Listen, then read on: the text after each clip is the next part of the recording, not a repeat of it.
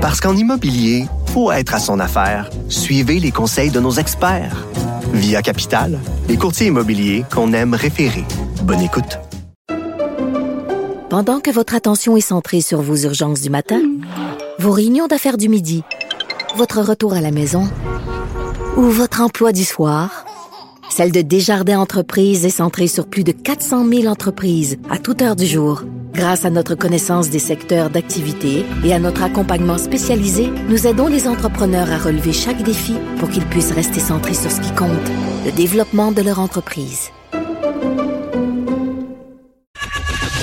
Geneviève Peterson. Une animatrice pas comme les autres. Cube Radio. Le premier ministre Legault qui a annoncé hier vouloir privilégier la paix et la cohésion sociale. Euh, bon, il tenait ces propos-là dans la foulée du retrait de ce projet d'imposer une compensation santé, cette fameuse taxe vaccinale. Mais comment on peut l'améliorer, la cohésion sociale? Euh, comment on peut revenir, si on veut, à une certaine harmonie alors qu'on est vraiment très, très polarisé euh, par la pandémie puis par toutes sortes d'autres sujets aussi? On parle avec Angelo Sores, qui est sociologue, professeur titulaire à l'UQAM. Monsieur Sores, bonjour. Bonjour, Mme Peterson. Est-ce que je prononce votre nom comme il faut, premièrement? Absolument. Parfait.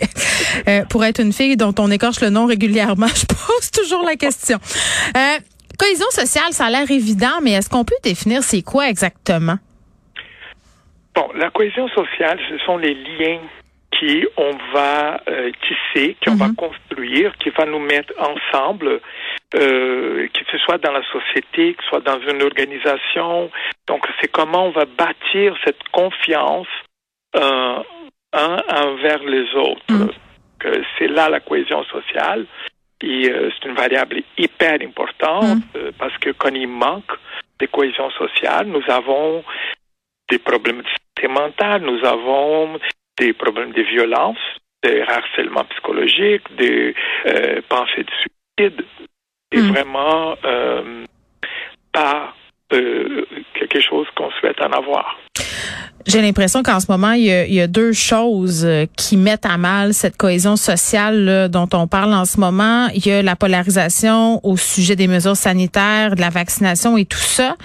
Euh, mais il y a aussi la méfiance qu'on a développée envers l'autre par peur d'être contaminé par la COVID-19, non? Euh, vous avez raison. Ces deux ingrédients sont présents. mais je dirais plus que ce sont des conséquences des gestes qui ont été posés, oui. Euh, d'une mauvaise gestion de la pandémie, hmm. qui nous amène à avoir ce genre de polarisation. Euh, donc, vous voyez, quand au départ, on, avait des, euh, des avis divergents par rapport à la porter les masques. Hmm. Donc, on sait depuis les années 50, avec les expériences des Stalin Milgram, que quand les personnes en position d'autorité euh, sont euh, en divergence un de l'autre, l'obéissance tombe à zéro. Donc, euh, vous voyez, c'est donc une série de gestes qui sont posés mm. qui nous amènent aujourd'hui à cette situation-là. Ben, euh, oui, ben je ne veux pas vous interrompre, mais vous ouvrez la porte à un point que je voulais aborder, là, les décisions gouvernementales. Comment vous trouvez que dans sa gestion, le gouvernement peut être euh, affecté cette cohésion-là depuis le début de la pandémie? Oui.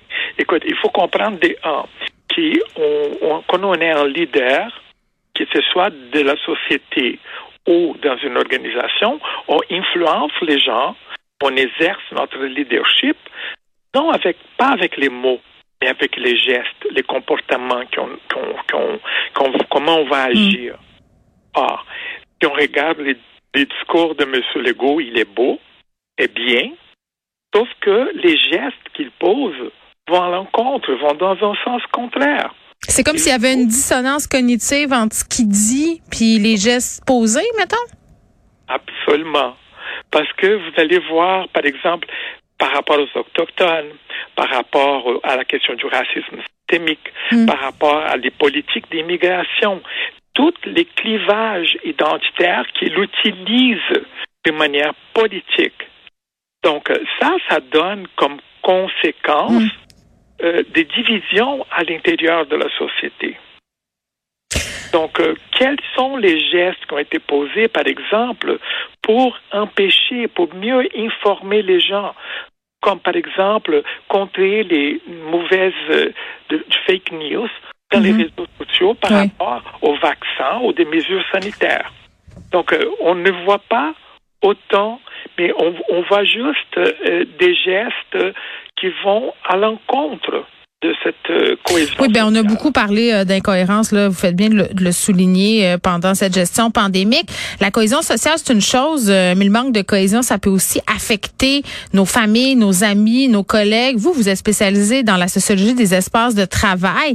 Et cette idée de cohésion-là, elle est aussi étudiée à plus petite échelle. Là. On vient de passer deux ans, on est en télétravail où on est isolés les uns des autres. Ça aussi, ça a des effets, j'imagine il y a des effets, ça c'est certain. il faut voir aussi qu'il y a des stratégies de gestion, des façons de gérer les gens, comme par exemple les mm. lean management, qui va briser cette cohésion sociale. Parce que euh, on va d'une certaine manière euh, mettre les individus en compétition un envers les autres. Mm, bienvenue dans les médias. on va diviser pour régner. Ah oui.